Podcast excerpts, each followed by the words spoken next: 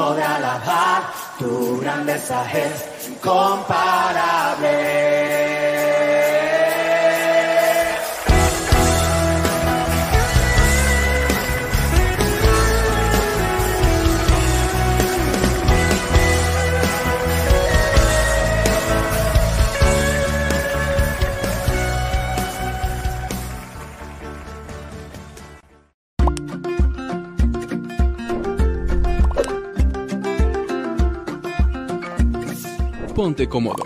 En un momento más estaremos contigo. Gracias por esperar. Calacoya en tu casa.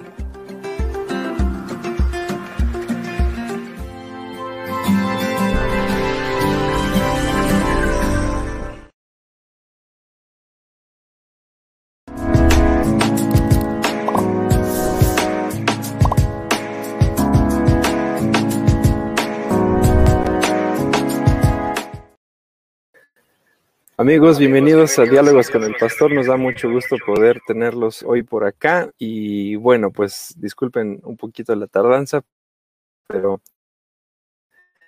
eh, estamos viendo algunos otros pendientes. Eh, platíquenos cómo están en esta tarde de jueves 13 de mayo del 2021, semana 60 de Calacuaya en tu casa. Eh, también veo que ya está listo por acá el pastor Gilberto, que también está listo y emocionado para poder estar con nosotros. Entonces, a ver, platícanos cómo estás en esta tarde. Muy bien, muy contento y gracias a Dios también con muchas actividades. Contento de empezar una tarde más, una misión con toda la gente. Qué bueno, muy bien. Pues te parece si iniciamos orando y bueno, vemos cuáles son los eh, saludos que tenemos hoy por acá. Claro. Ok, entonces oramos. Señor, que también tú permites que podamos hacer una pausa del resto de nuestras actividades para poder pasarla junto contigo. Te pedimos que, esta, eh, que este jueves tú estés con nosotros, nos hables, nos dirijas y permitas que podamos tener un nos ponemos en tus manos sabiendo que hoy va a ser un, un buen día, Señor, un resto de, de, la tarde y vas a permitir que el fin de semana también sea, sea bueno. En nombre de Jesús. Amén. Amén. Bueno, muy bien. Um, tenemos por acá a... a ver, hiciste tu tarea de ver el video de Ralph por acá. Isaac Franco Chiquito te está preguntando si tuviste tiempo de ver el video. Sí, ya vi el video del Ralph. Pues es un video interesante que habla de la no usar o, no hacer sufrir a los animales en experimentos de laboratorio, especialmente eh, por lo que entendí en el video, se refiere a los cosméticos. Entonces ponen un video, un conejito de peluche que ha quedado ciego de un ojo y sordo del otro y se le ha ido acabando el pelaje en la espalda porque se le ha utilizado como un animalito de laboratorio para probar sobre todo productos cosméticos, a ver si funcionan o no funcionan o qué es lo que tienen. Esa es la parte de, de este video. Pues me parece bastante interesante y con el propósito sobre todo de que la gente tome conciencia. Eh, no sé si detrás de ello también es eh, un poco la, el objetivo de que la gente no consuma determinados productos, pero bueno, vamos, yo sé que tampoco te puedes sustraer a, lo que hay en el mercado y que pues, sería muy complicado si vas al supermercado a, comprarte un desodorante o en el caso de las mujeres si van a comprarse un labial o si van a comprarse eh, un maquillaje o algún perfume o alguna otra cosa y preguntar si detrás de ese producto hay eh, experimentos con conejos. Digo, entiendo sí la parte necesaria de, cobrar conciencia, pero también veo la otra parte que sería muy complicado que como pretende al final del video, que mientras tú sigas consumiendo eso o trata de evitar que lo consumas, es, es un, se me antoja un poco complicado el que en la vida real nos podamos sustraer de comprar productos pensando en qué se usó o qué no se usó. Vamos, si los propios medicamentos, eh, muchos de los productos que consumimos incluso de alimentos, eh, la, ingeniería en alimentos que se dedica a procesar o a crear alimentos a partir de, productos químicos y demás, incluyendo la gente que se dice vegana y que se dice eh, y que evita consumir carne, pero que produce, consume otro tipo de productos, aún esos, para poderlos procesar primero se investiga qué efecto tienen en otros animales. Entonces, como que es parte de, la industria química el experimentar siempre con animales y ver qué sucede después en fármacos, en productos de, de higiene, cosmetología, incluso alimentos. Entonces, veo como complicado, digo, y repito que entiendo el mensaje de no hacer sufrir a los animalitos, pero por otro lado creo que eh, vivimos en un mundo en el que sería muy difícil, casi, casi imposible evitar consumir productos así. Así que eso, eso, eso es lo que yo veo de este video. Muy bueno porque te hace cobrar conciencia, pero de ahí a la realidad creo que es un, sería tanto como una utopía. Es decir, sí tendríamos que pensar en un mundo ideal, pero que desgraciadamente no es real. No sé cuál sea la opinión tuya de ese video. creo que el video está bastante interesante.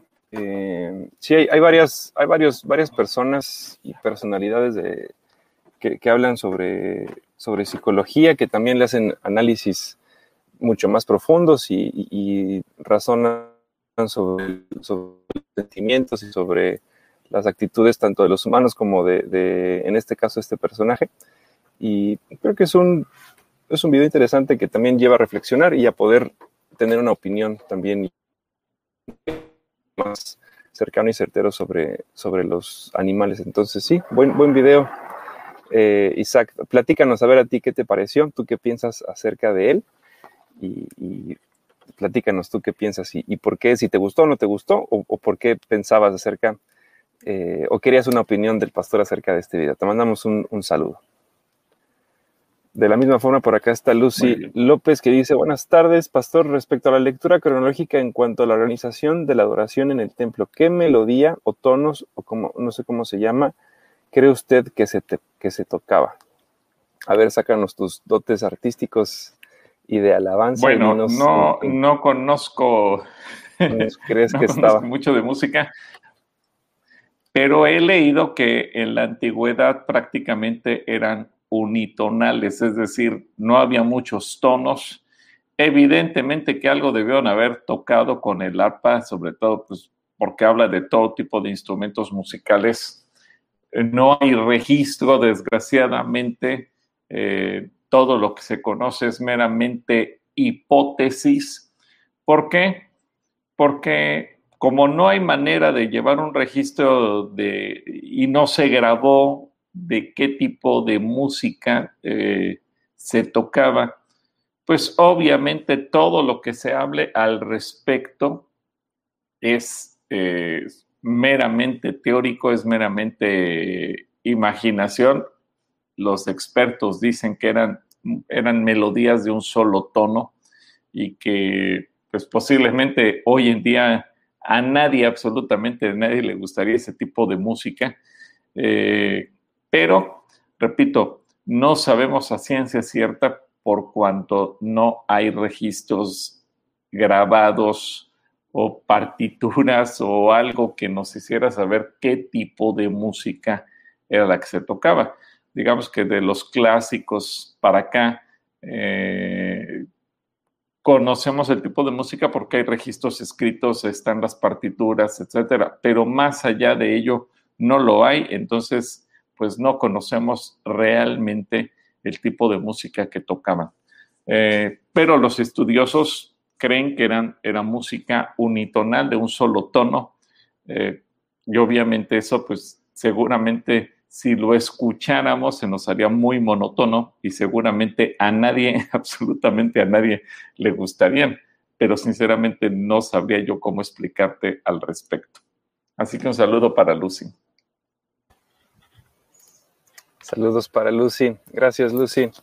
Eh, platícanos tú, si, si sabes las canciones en unitono de las que estamos por acá hablando. Gracias.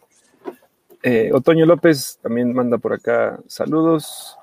Lucy López dice, otra pregunta, ¿por qué los judíos usan otro como sombrero muy verde, muy grande, aparte de la kippah?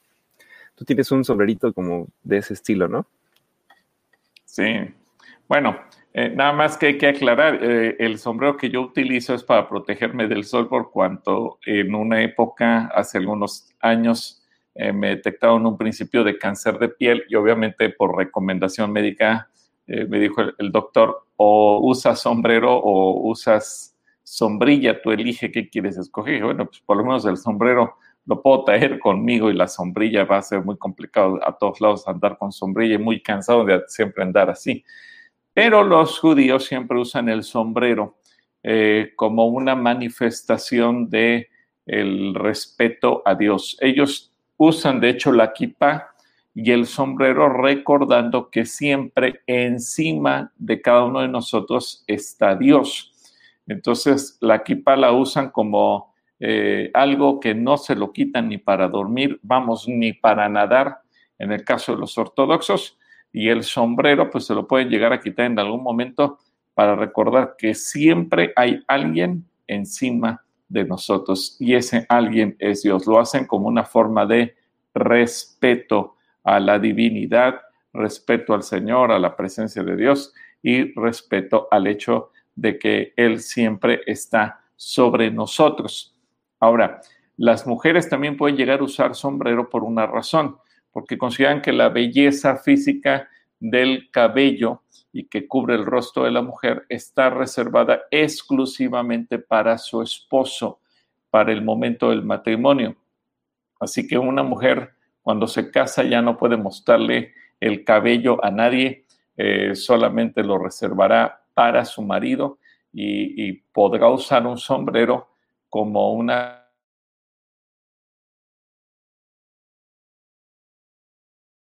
a su marido y en el caso de los varones es para recordar que siempre encima de nosotros está Dios. Un saludo, Lucy. Dios te bendiga.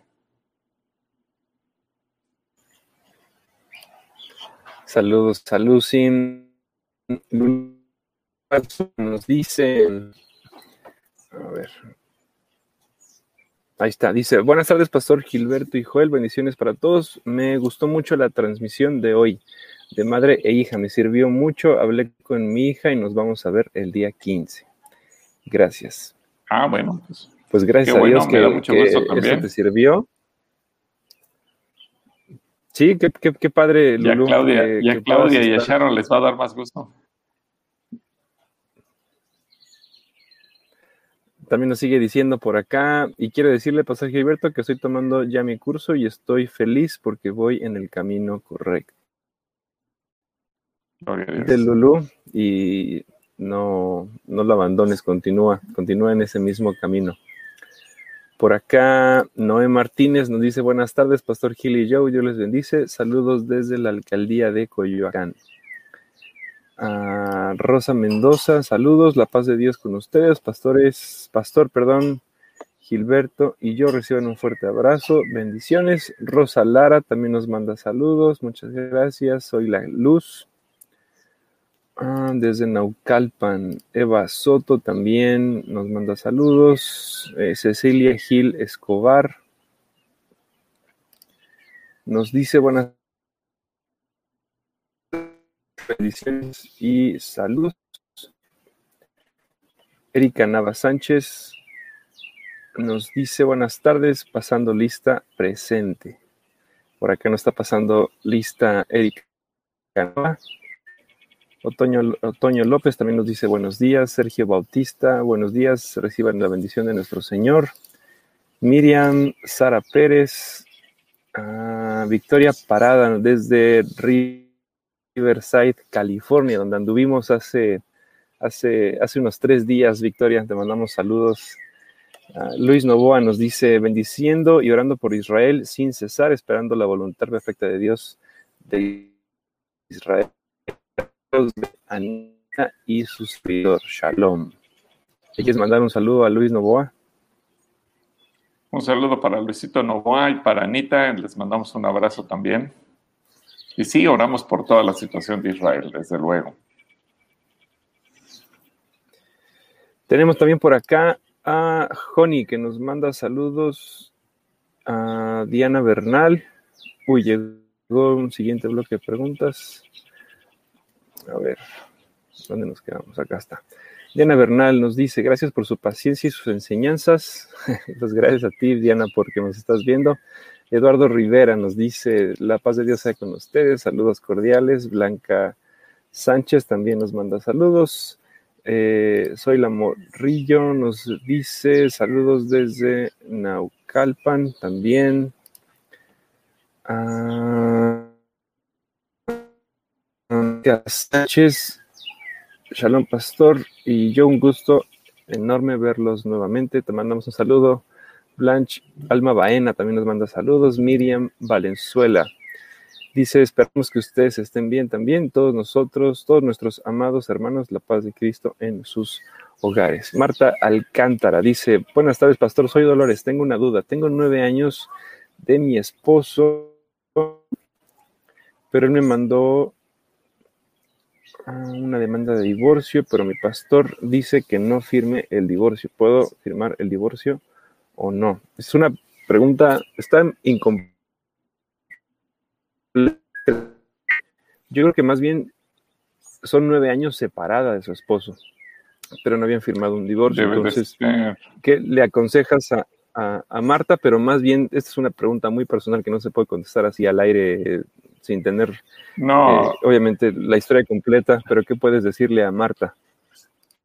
Pues Marta, yo más bien te recomiendo que eh, sigas las indicaciones de tu pastor, por lo que tú dices, tu pastor te está diciendo algo, eh, él conoce bien el caso y de acuerdo a lo que tu pastor te está indicando, yo, sin entrar en detalle, porque tampoco conozco el detalle de tu problema, pero te pediría que en este caso hicieras lo que tu pastor te está pidiendo, porque él conoce tu vida, conoce tu matrimonio, conoce el caso, seguramente te ha recibido en consejería, seguramente él, conoce muchos datos y por alguna razón te lo está diciendo y seguramente lo está diciendo fundamentado en la palabra, que de acuerdo a la Biblia, pues sí, efectivamente eh, nosotros como cristianos no tenemos por qué proceder a buscar un divorcio y cuando más cuando tu pastor que ya conoce bien tu situación te está dando ese consejo. Así que eh, yo te recomiendo que en este caso hagas lo que tu pastor te está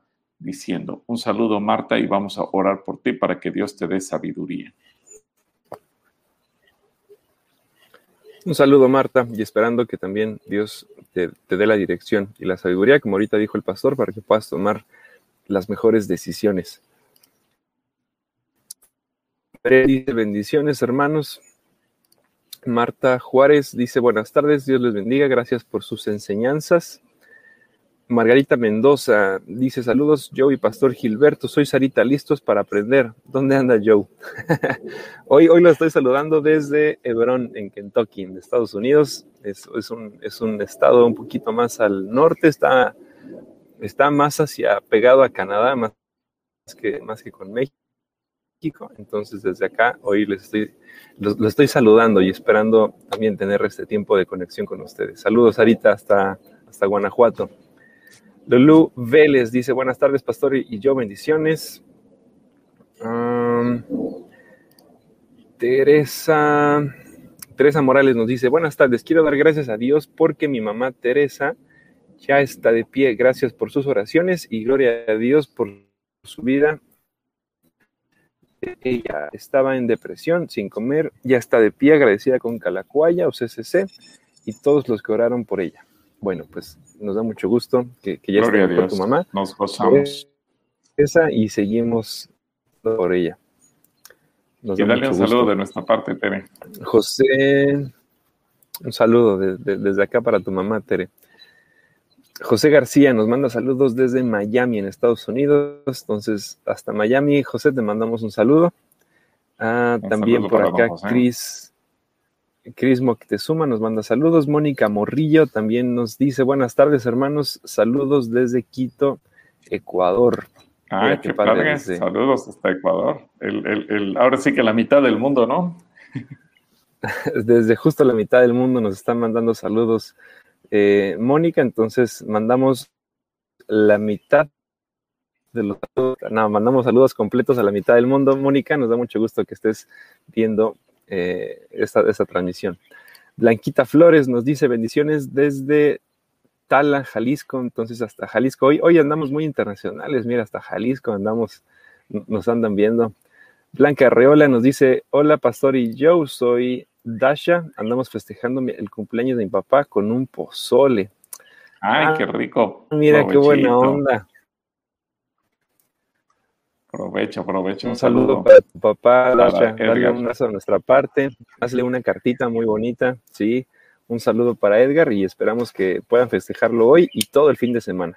Sale, entonces dale un abrazo a tu papá de nuestra parte y, ahí nos guardas tantito. nos veremos. Nos veremos el domingo en la presentación de Chamaquitos. Creo que van a presentar a Tiago, así es que ahí los vemos en Calacuaya. Al Tiaguito. Un saludo para Tiago también. Jesse Salucín, bendiciones, Pastor Gil y yo. Pastor, ¿sabe usted algo de la situación actual de Israel?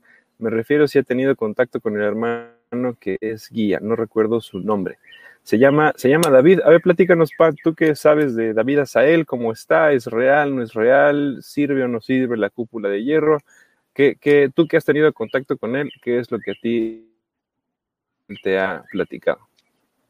Bueno, pues sí, hemos tenido contacto con él, hemos tenido contacto también con otro amigo que se llama Ronnie Kaplan, tenemos también contacto con Gabriel Chocrón, eh, ellos tres están allí en la zona y eh, básicamente, gracias a Dios, la cúpula de hierro ha funcionado en, por lo menos en un 90% y, eso significa que se han podido desactivar los misiles cuando salen desde Gaza y obviamente el gobierno de Israel toma todas las precauciones. Por ejemplo, se le advierte a la gente a través de una aplicación que David Azael nos mandó incluso algunas capturas de pantalla en cuántos minutos se espera que llegue el misil lo que tienen que hacer en caso de que la cúpula de acero o, el domo de hierro no funcionara en su totalidad. Entonces se le advierte a la gente para que puedan tomar sus precauciones pero la cúpula desactive, es decir, en cuanto sale un misil de Gaza hacia Israel, sale otro Gaza de Israel para detenerlo y, e inactivarlo en el aire. Eh, algunos de ellos han caído dentro del propio territorio de Gaza, generando daños. Pero hay algo muy interesante y eso es importante también saberlo. Cuando Israel eh, manda sus misiles, eh, los manda regularmente a donde detectan que están saliendo los misiles de Gaza. Pero como los palestinos han estado lanzando misiles desde zonas habitacionales, esto es importante también hacerlo saber, obviamente Israel eh, ha ido atacando las zonas militares, pero cuando lo descubren que los misiles surgen desde zonas habitacionales, eh, es curioso, pero los misiles de Israel van exactamente al punto desde donde se está lanzando el misil y hay una advertencia para que la población palestina pueda eh, evacuar ese edificio y no se pierdan vidas a diferencia de los ataques palestinos que son indiscriminados y van a dar a cualquier zona, eh, ellos están buscando zonas habitacionales. Y eso es importante verlo porque mientras que Israel lo que está buscando es destruir edificios sin tocar vidas eh, de la parte de los terroristas de Hamas y las organizaciones palestinas, lo que están buscando no es destruir tanto edificios, sino destruir vidas. Así son dos objetivos diferentes. Pero gracias a Dios, Jesse, y gracias a Dios, amigos todos, que el Señor ha guardado Israel, han estado bajo la protección continua del Señor. Obviamente eh, las cosas están complicadas, eh, se han activado muchos protocolos de oración, muchos protocolos de seguridad, muchos protocolos para que Israel pueda estar seguro en sus ciudades pero en lo que va de hasta este momento, las bajas han sido pocas, aunque el estado de alerta está al máximo. Literalmente es una condición de guerra. así, fue declarado, eh, o así lo entendió el, gobierno israelí. Los grupos terroristas le hicieron una declaración de guerra a la nación de Israel y como tal, la nación de Israel está respondiendo. Obviamente oramos para que aquí no haya muertos ni de un lado ni del otro, sino que esto pueda detenerse lo antes posible. Así que sigue orando, acuérdate que esta es una instrucción también que el Señor nos dé en la escritura. Ora, pide por la paz de Jerusalén y eso es parte de nuestra tarea también como cristianos y de la iglesia de Jesucristo. Un saludo para Jesse y un saludo para todos.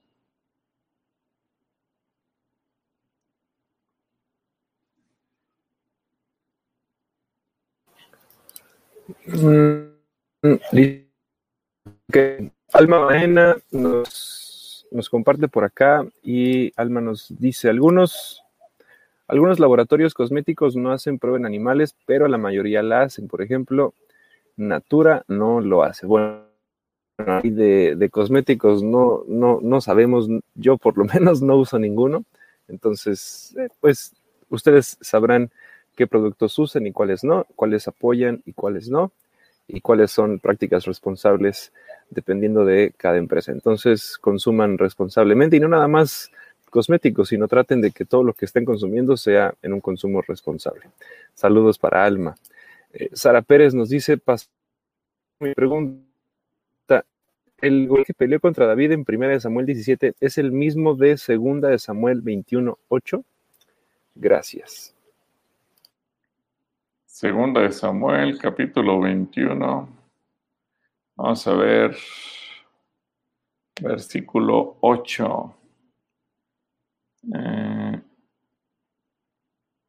a ver, a ver, a ver, a ver, a ver. A ver, Joe, si quieres pon o si puedes buscar esta escritura. La verdad es que pues no, no, no encuentro dónde más aparezca Goliat por aquí. Em, yo no veo que haya algún otro Goliat. Pero bueno, no sé si, está bien la escritura. A ver qué nos seguramente, seguramente la palabra es Goliat, eh, gigante, perdón. Pero a ver, según segunda de Samuel 21.8 dice, sin embargo, les entregó a los dos hijos de Saúl, Armoní y Mefiboset, cuya madre fue Rispa, la hija de Ajá. También los entregó a los cinco hijos de la hija de Saúl, Merab, la esposa de Adriel, hijo de Barzilai de Mejola. Entonces, no, pues, la respuesta concreta sería no, Sara, son, son personajes diferentes si es que tal vez te equivocaste en el pasaje, pues bueno, nada más dinos cuál, cuál es el, pasaje al que te estás refiriendo. pero no, ya vi yo. Es, es, para citar esa de segunda Samuel, no es. A ver, yo ya vi. Es versículo 19, pero sí es otro Goliat completamente. si quieres.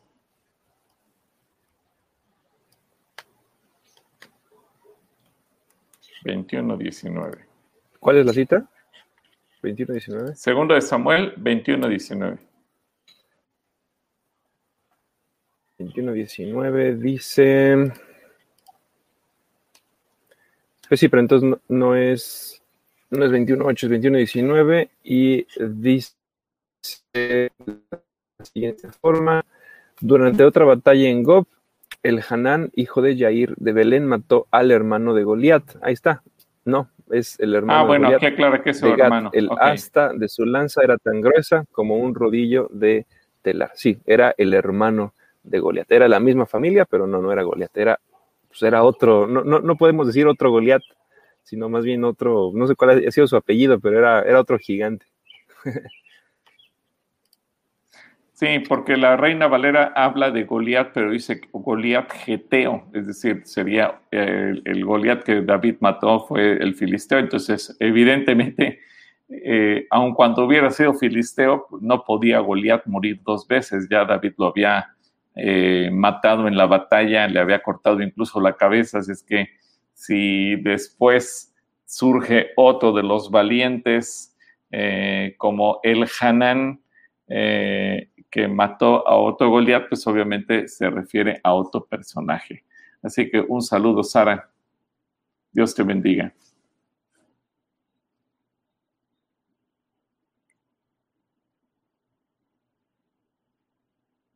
Listo, saludos para, para Sara, Pérez. Y buena pregunta, Sara. Alejandro Cordero nos dice una pregunta, tal vez fuera de contexto, los cristianos podemos jugar juegos de mesa como dominó, turista, ajedrez, etcétera. ¿Tú qué piensas? ¿Que es, es pecado jugar juegos de mesa o sí se puede? Es pecado. No, no es cierto. ¿Cómo crees que va a ser pecado? El, yo creo que todos los juegos de mesa son útiles. Eh, además, te ayuda muchas veces a ejercitar el cerebro, la mente, a generar estrategias. Son útiles, son divertidos. Yo creo que la única recomendación que yo haría con los juegos de mesa es no te enojes, porque hay gente que juega, pero se enoja si no gana, se enoja si no eh, le salen las cosas como hubiera querido. Así que disfrútalos, eh, es un buen tiempo de pasar en familia, eh, es un, un, buen entretenimiento, es un buen aprendizaje. Hay, hay, juegos de mesa que se pueden practicar eh, con, equipos, entonces se pueden hacer los papás con los hijos o, hacer grupos mixtos, pero disfrútalos, no tiene absolutamente nada de malo, todo eso es bueno, eh, genera la integración familiar, pasas un tiempo genial. La única condición es no enojarse, porque hay gente que, que si no ganas se enoja, y, pero pues vamos, eso sucede en cualquier deporte o en cualquier juego pero disfrútalo, sale. Yo te recomiendo que, tengas unos tiempos bonitos. Y yo creo que Joe te puede recomendar algunos juegos de mesa muy buenos, eh, algunos incluso que tenemos en casa y que a veces los, los compartimos o los disfrutamos. ¿Qué juegos de mesa les recomiendas tú, Joe? A mí me gusta, me gusta mucho un juego que se llama Sequence. Es el juego que eh, tiene ya muchos años que lo he jugado, unos 6, 7 años tal vez, pero durante la cuarentena lo desempolvamos y, lo volvimos a jugar en casa. Está el Jenga, el Jenga es muy, muy, muy, muy divertido. El también es, es, es muy divertido. Hay otro un poquito más difícil, pero se llama Quicks. Eh, es, es, una especie de, de dominó, pero con, con, puntos. Está también muy interesante. Hay, hay otro que ganó hace tres años el premio al mejor juego de mesa eh, una de las convenciones que se hacen mundiales de juegos de mesa que se llama Catán. Y el Catán también es un juego de estrategia muy divertido, es largo, pero es muy bueno. Y sí, si te gusta pasar tiempo en la mesa, ahora sí que un lugar en la mesa jugando y teniendo tiempo divertido con la familia, para dejar los dispositivos celulares a un lado y distraerse y conocerse también de otra forma, los juegos de mesa siempre van a ser una muy buena opción para pasar tiempos en familia. Y es muy importante pasar tiempo en familia. Un juego de mesa es una excelente opción porque te distrae, te distrae de esto que a veces nos muy, muy amados y nos tiene ahí atrapados durante mucho tiempo. Entonces, si juegos de mesa, fuera de ser pecado, fuera de que no se pueda, hasta los recomendamos también para que puedan tener una convivencia sana en su casa. Entonces, saludos Moni Rod también por acá nos dice, bendiciones Pastor y yo, gracias por la transmisión, buena tarde. Eneida Aranda, Daniel Herrera Sandoval nos dice, buenas tardes hermanos, feliz de estar aprendiendo con ustedes, Dios les bendiga mucho. Ah, por acá nos dice, es verdad que en Israel hay un muro muy grande para no permitir que pasen los palestinos. ¿Esto es verdad o es mentira? Tú que has estado en Israel, ¿has visto muro gigante como el que construyeron entre México y Estados Unidos o no?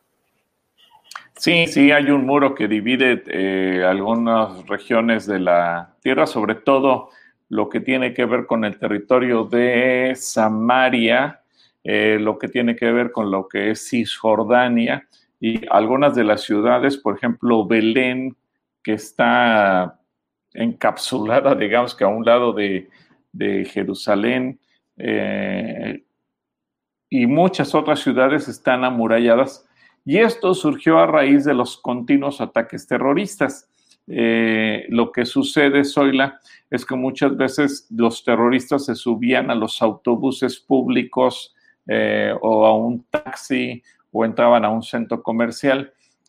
Y ya hay una mentira Ahora, que hay que eh, aclararlo, no todos los musulmanes creen esto, pero sí una buena parte de, digamos que el ala tradicional y extremista de los musulmanes creen que si una persona mata y muere junto con ellos como premio, se va a ir al cielo y perdón por el, por la, palabra que voy a utilizar, pero les prometen como si el paraíso, como si el cielo, la vida eterna, fuera como un prostíbulo y fuera como un antro, en donde les prometen que va a haber toda clase de diversión, placer para los hombres, mujeres, etcétera, etcétera.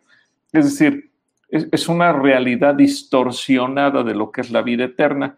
Entonces, muchos creen pues si me lleno mi cuerpo de explosivos, me pongo clavos para dañar a más gente y me exploto para que cuando yo explote me lleve conmigo a 100, 200 eh, judíos o cristianos o lo que sea que estén. Ellos dicen, a los infieles los mandamos al infierno y nosotros que dimos nuestra vida por esta tarea, pues nos vamos a ir al paraíso y ahí vamos a disfrutar de mujeres, de placeres, vino y todas las cosas que en la tierra una persona carnal hubiera anhelado. Entonces, e, esta es una realidad distorsionada.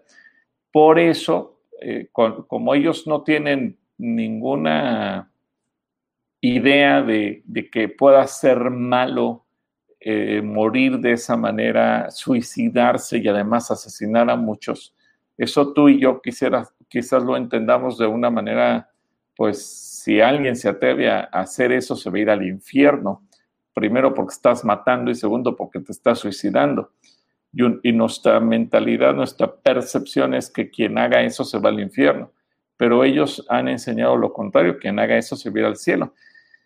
Y como esto fue una época, o una época de muy continuo, que diario había dos, tres eh, atentados terroristas en diferentes lugares, ¿qué terminó siendo Israel? Bueno, pues Israel tuvo que levantar estos muros, evitar que la gente se cruzara tan sencillo a su territorio y literalmente cruzar de una ciudad a otra es como cruzar eh, eh, de un país a otro o, zonas de seguridad como en los aeropuertos donde pasas detectores de metales, te revisan todo, incluso cuando si llegas a ir a Belén y, regresas te piden pasaporte, etcétera. Y eh, cuando entras a los centros comerciales te revisan tus pertenencias como cuando vas a subir un avión, exactamente igual. ¿Por qué? porque a lo mejor nosotros lo, pudiéramos ver de una manera exagerada. Para Israel es tema de seguridad. Tú no sabes quién es el próximo loco que se va a subir al camión, al metro, al tren, o que va a entrar a un centro comercial, a un restaurante, a una cafetería, o simplemente va a dejar estacionado su automóvil afuera de, una, de un edificio o en una calle muy concurrida y se le va a ocurrir explotarse a sí mismo y con ello llevarse a muchos más.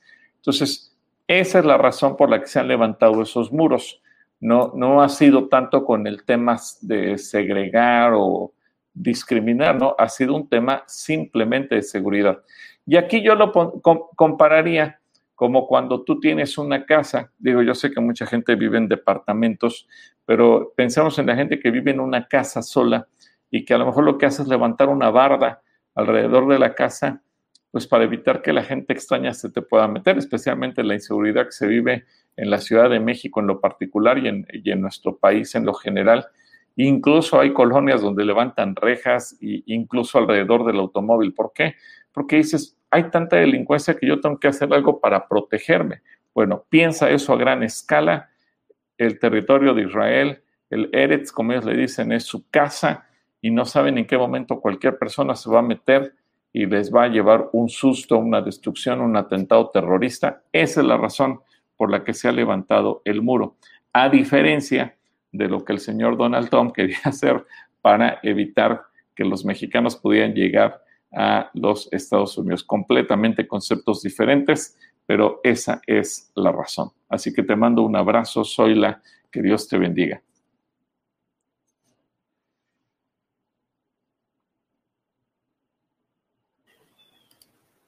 Clara Rocha por acá nos dice gracias a Dios porque fue útil la enseñanza de mujeres de esta mañana. Si fue de bendición, por favor, compartan.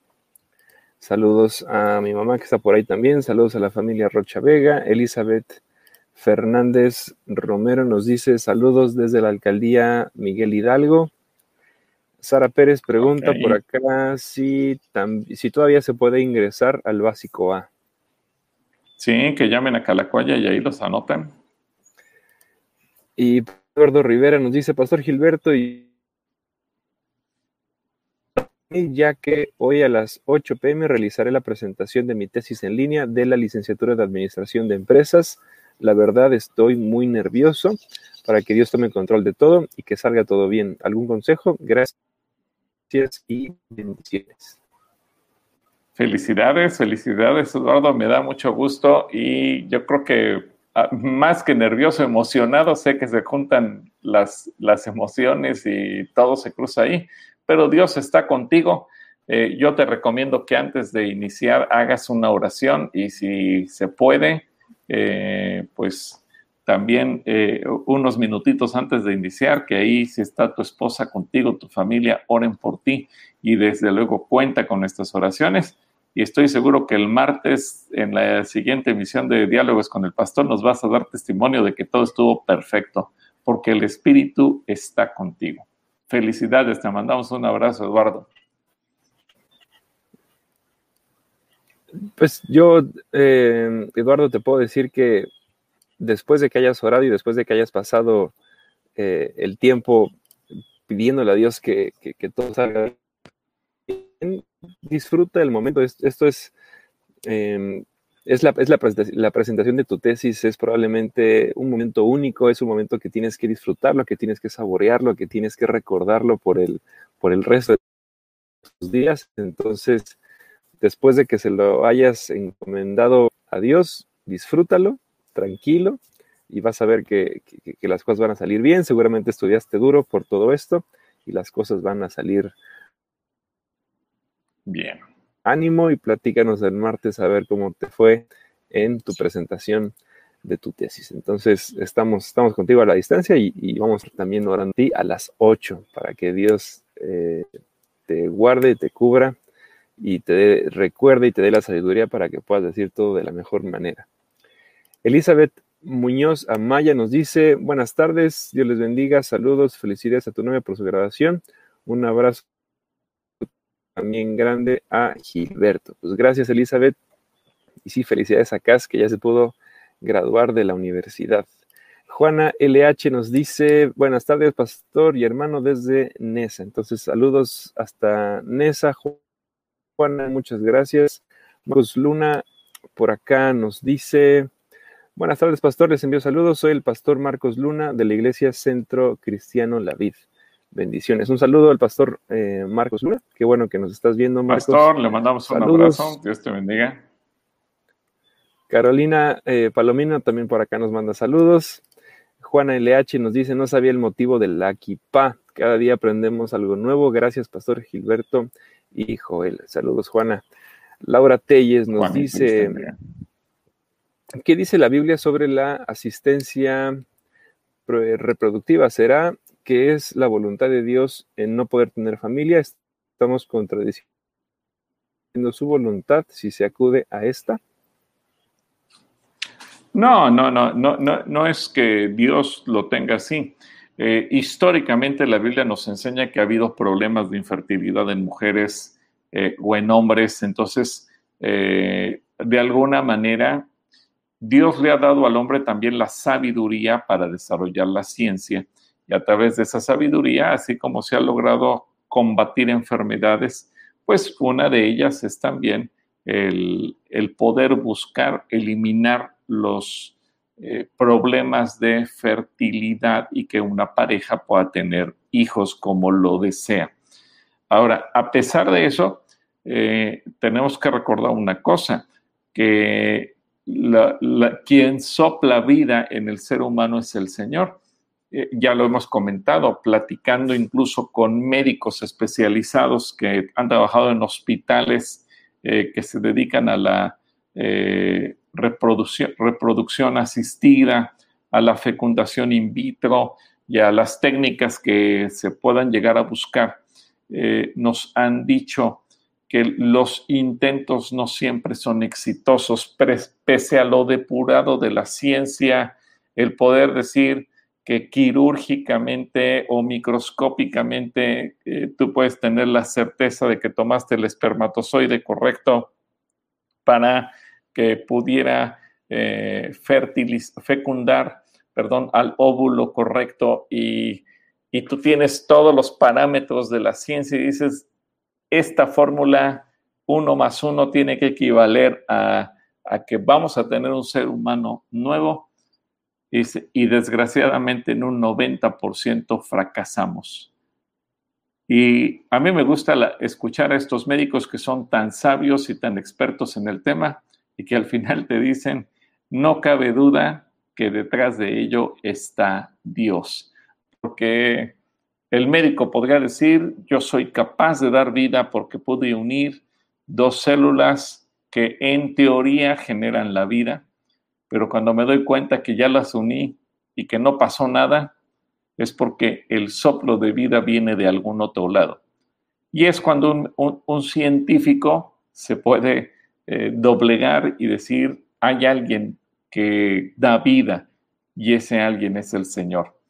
Entonces, yo lo veo como si Dios le ha dado al ser humano la capacidad de combatir enfermedades, la capacidad de alargar la vida, la capacidad de salvar vidas, la capacidad de que personas que han perdido un miembro se los pueda reinjertar, la capacidad de hacer un trasplante de órganos, Dios no está peleado con la vida y lo que se está buscando en la, en la reproducción asistida no es matar, sino dar vida.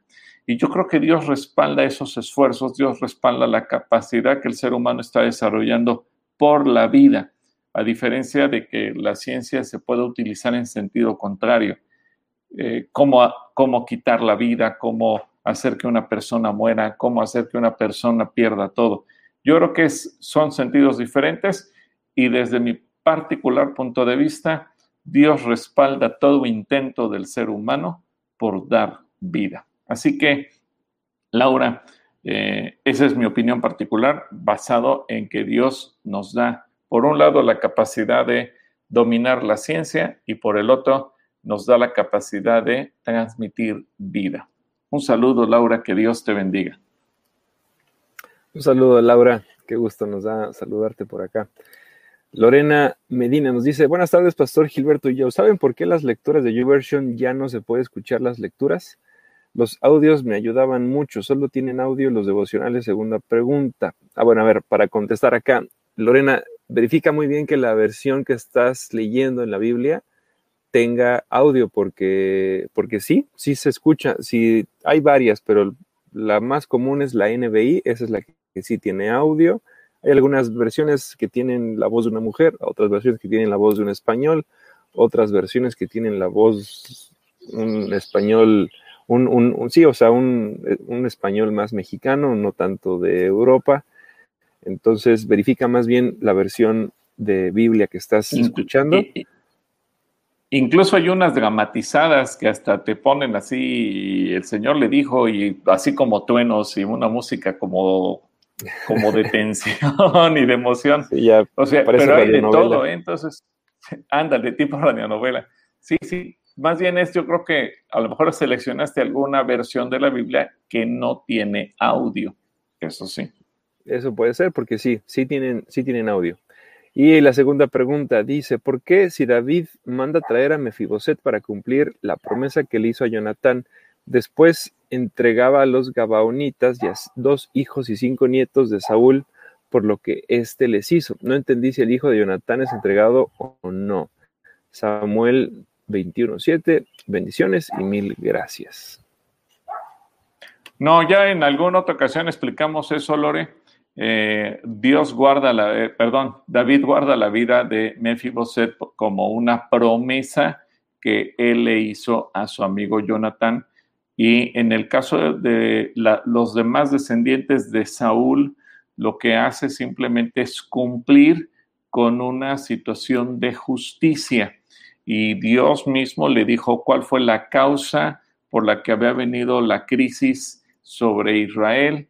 Y, el Señor le dice a David que vaya y hable con los Gabaonitas para poder actuar en términos de justicia. Los Gabaonitas le ponen sus condiciones pero la vida del hijo de Jonathan queda a, salvo. En ese sentido, eh, así lo, lo hace David y ahí mismo en el relato lo explica. Así que vuelve a leer esa parte y te va a quedar mucho más clara. Un saludo, Lore. Dios te bendiga.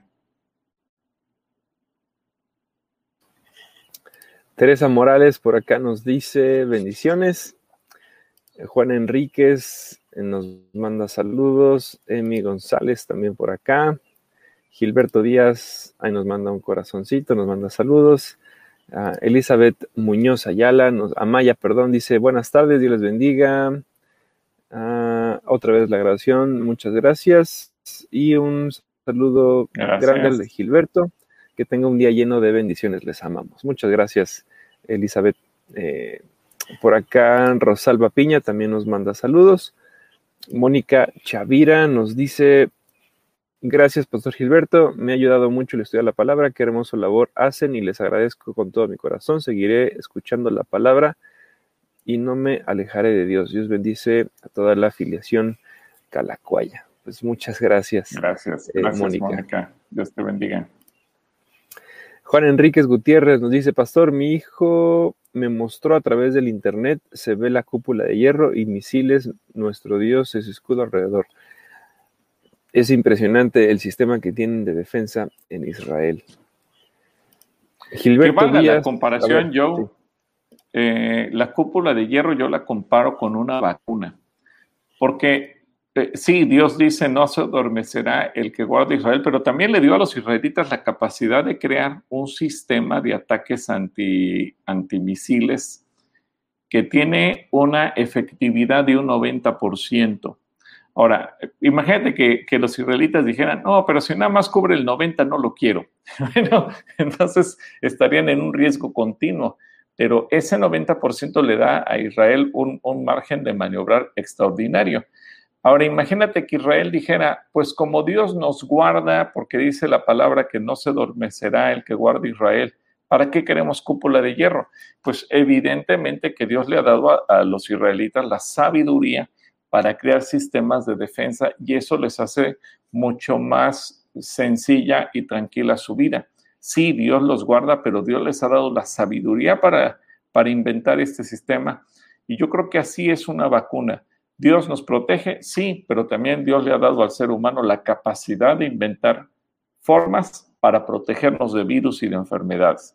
Eh, y que obviamente, así como la cúpula te dicen, hay una efectividad del 90%, bueno, pues la vacuna también no es un 100%, pero vamos, el, el, rango o el porcentaje de protección que te da te hace vivir mucho más tranquilo, más cómodo, más seguro. Así que un saludo para Juanita. Un saludo para Juanita. Y sí, eh, protéjanse contra, contra, contra cualquier enfermedad, nada más la del COVID, sino vacúnense contra todo lo que puedan. Gilberto Díaz por acá nos dice, hermanas, buenas tardes, pasando la lista desde, desde la caseta de su casa. Ah, ahora pues está en su casa. Ahora, está, está guardando la casa. Muy bien, muy bien, Tocayito. Muy bien, Gil. Saludos, Moni Ro nos dice en oración por el pueblo de Israel. Muchas gracias, Moni. Y sí, nos unimos a tu oración. Blanquita Flores nos dice, mi hija juega mucho un juego que se llama Free Fire, no sé cómo se escribe, y dice que a veces oye voces diciéndole que se haga daño. ¿Será por eso? Uy, no sé. Habrá que investigar ese juego, no vaya a ser otra cosa. Digo, quizás el único juego que, bueno, y no es juego, es una trampa, más bien sería la Ouija eh, en cuanto a, cuestiones que sí se manejan asuntos espirituales o de brujería o de ocultismo. Pero digo, no conozco de este. ¿Tú lo, habías escuchado alguna vez, Joe? No, no sé cuál sea. No. Bueno, pero pues, si alguien del público sabe que nos diga, ¿no? A lo mejor, a lo mejor alguien puede aportar algo. La verdad, yo no lo conocía. Bueno, Blanquita, oramos también por tu hija. Ah, Sara Pérez nos dice, perdón, me equivoqué, si era el versículo 18, el 19, Sara, era el versículo 19. 19. Felicitas Martínez nos dice, tu estado gracias a ti cantaré, por eso no busqué tu cuarto de la ceguera. Tú, está como honrándome el, comentario. Um, nos dice, también hay que tomar en cuenta que el tipo de juegos de mesa, pero la mayoría son muy buenos. Y ella, y Alejandra Cordero dice, eso es genial, me ha quitado un peso de encima, los bendigo muchos, mucho, gracias. Bueno, qué bueno. Eh, Cervantes nos pregunta, buenas tardes, hermano pastor, una pregunta, cuando ya estemos en semáforo verde, ¿todavía vamos a tener diálogos con el pastor? Yo creo que, sí. yo creo que mientras ustedes nos sigan viendo, nosotros vamos a seguir haciendo el programa. El día que ustedes dejen de vernos, pues vamos a dejar de, vamos a dejar de hacer el programa. Aquí está. Ven, ven Ana, vamos a, saludar. Les voy a presentar a Ana. ¿Van a decir hello? Hello. Hola. Ahí está Ana. ¿Cómo estás, Ana? ¿Cómo estás? Te pregunta. Ah, bien. ¿Estás bien? Bueno, te mando saludos. Dile que le mandamos eh, besitos. Te mandan besitos, Ana.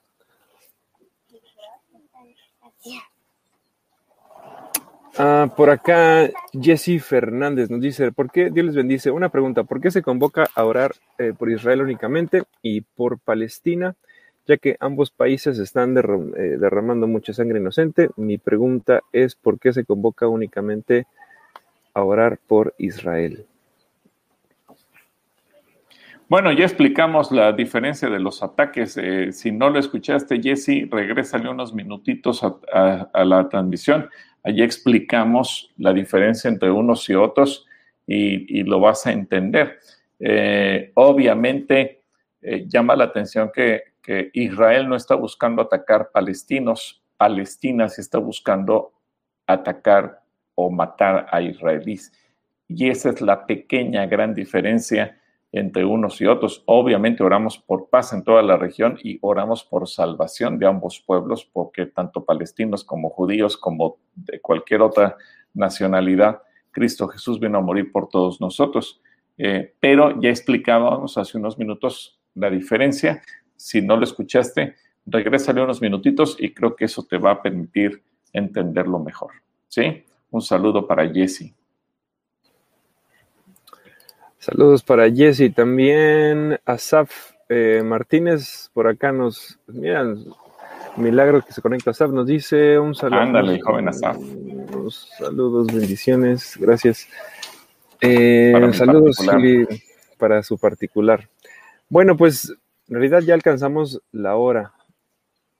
Eh, Ale Pacheco, mejor como última pregunta, nos dice, vi algunas aplicaciones en las cuales hablan de lo que está pasando en este tiempo conforme a los acontecimientos, de que no sé qué aplicaciones estará hablando Ale Pacheco, y lo describen en la palabra en Daniel y Apocalipsis. ¿Qué opinan? No está incompleta esta Bueno, eh, yo creo aquí, Ale, es que cada vez que hay un conflicto en el que Israel es atacado, es momento en el que surgen comentarios, predicaciones, enseñanzas en torno a los temas apocalípticos de Daniel, etcétera. ¿Por qué? Porque al final sabemos lo que dicen las escrituras, que eh, todas las naciones de la tierra al final atacarán a Israel y será el momento en el que Jesucristo venga. Así que cualquier conato de guerra que pueda surgir en donde se amenace eh, a, directamente Israel, pues puede encender alarmas y decir aguas porque esto se puede poner más complicado. Eh, ya lo veíamos nosotros venir, de hecho prácticamente desde que el señor Joe Biden asumió la presidencia de Estados Unidos el 20 de enero, lo estuvimos advirtiendo en los tiempos de oración. Eh, ¿Por qué? Porque Joe Biden ha sido un hombre anti-Israel, eh, anti-judío, y que él inmediatamente comenzó a mover circunstancias, a, vender armamento para eh, conflictuar la región y para que los vecinos de Israel comenzaran a atacarlo. Entonces, eh, obviamente ahorita sí hay muchas señales de alarma. Eh, no es el momento todavía quizás del fin, porque ahorita es simplemente un asunto local entre palestinos con israelíes. Eh, yo creo que si Israel le manda un ataque a Palestina más fuerte, esto lo va a tener. Ha habido mucha prudencia de parte de Israel para no hacerle daño a la población civil eh, palestina. Y desgraciadamente, como decíamos también hace rato, Palestina ha mandado eh, misiles sin control y algunos de ellos han caído dentro del propio territorio palestino. Y eso ha sido terrible, es decir, están matando a su propia gente.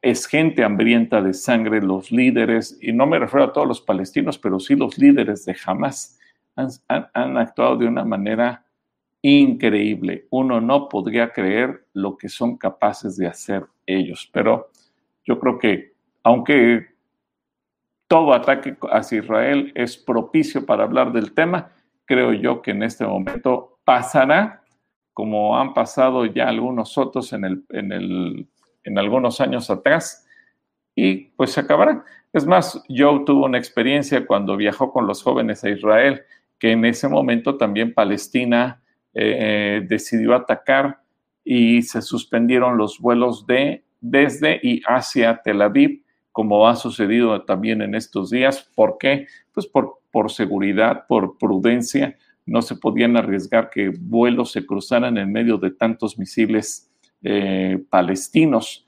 A ellos no les importa derribar un avión, pero obviamente por prudencia se suspendieron todos los vuelos. Eh, a Joe le tocó vivir eso, muchos pensaron que era el fin del mundo, bueno, ya pasaron algunos años, ahorita va a volver a pasar la misma situación, se va a controlar y continuará la vida normal en Israel. Ten la certeza de ello, Ale, que Dios te bendiga. Sí, fue una experiencia, la verdad, interesante y, estoy seguro que yo, como el resto de los 40 chicos que en esa ocasión nos acompañaron, pues es una, es una memoria de por vida. Pues eh, todavía hay algunos comentarios. están hablando sobre el juego que al parecer se llama Free Fire. La verdad es que no lo conozco. Dicen que es un juego acerca de matar a otros personajes. Pero bueno, pues más bien ustedes tengan control sobre el tipo de juegos que sus hijos eh, usan en las diferentes aplicaciones o dispositivos móviles y pues también que, sea un entretenimiento, pero que sea un entretenimiento sano y que tampoco les cause una adicción o, o problemas posteriores. Entonces también oramos por ustedes como papás para que tengan eh, un buen eh, discernimiento sobre qué usar y sobre los niños para que también puedan encontrar un entretenimiento muy sano y se eviten también problemas posteriores. Em, ¿Quisieras orar para despedirnos? ¿Algún otro comentario que tengas o algún saludo que veas por ahí? pues hay muchos saludos y mando un saludo a mando un saludo a todos. Y bueno, sí, hay gente que ya está respondiendo ahí que este es un juego adictivo que, consiste en matar. Bueno, sí, tú dices y, tienes toda la razón, cada quien tendrá que verificar. Eh, la verdad es que yo no conocía ni había escuchado acerca de este juego, pero bueno, pues si, si tú sabes de tus hijos, habla con ellos, platica con ellos para que lo puedan sacar de su celular o de lo que estén haciendo. Y bueno, eso, eso les lleve también a, no, no meterse eh, o no clavarse, no hacerse adictos a un juego que pudiera ser tan dañino. Eh, así que Blanquita, ese es el consejo. Y pues creo que la última pregunta sería la de Felipe Landero, que si eh, hay, hay divorcio en un matrimonio. No, no hay divorcio. Jesús claramente lo dice no hay divorcio. Y desde luego, cuando lo, y Jesús explica la razón, lo que Dios unió no lo puede separar el ser humano.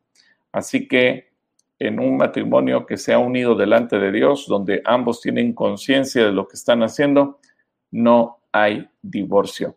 Eh, en las leyes humanas, desde luego que existe el divorcio, pero en la ley de Dios no existe el divorcio. Felipe, espero que esto te responda. Lee Mateo capítulo 19. Jesús es muy claro al respecto. También Pablo lo explica en 1 Corintios capítulo 7. No hay divorcio. En un momento se puede llevar a cabo una separación para que pueda haber paz en la pareja, pero no divorcio. Y bueno, después de esto, eh, yo, ¿qué te parece si oramos entonces? Y oramos por Eduardo, que está a hora y 12 minutos de presentar su, su examen profesional de licenciado en administración. Así que, Señor, bendecimos a cada persona que se ha conectado. Gracias porque siempre es un gusto, lo disfrutamos, lo aprendemos, lo pasamos un tiempo genial porque la gente con sus preguntas, sus comentarios, sus participaciones, pues nos hace aprender, reflexionar, meditar Incluso los que simplemente mandan saludos, pues nos bendicen con ellos y eso siempre nos pone felices.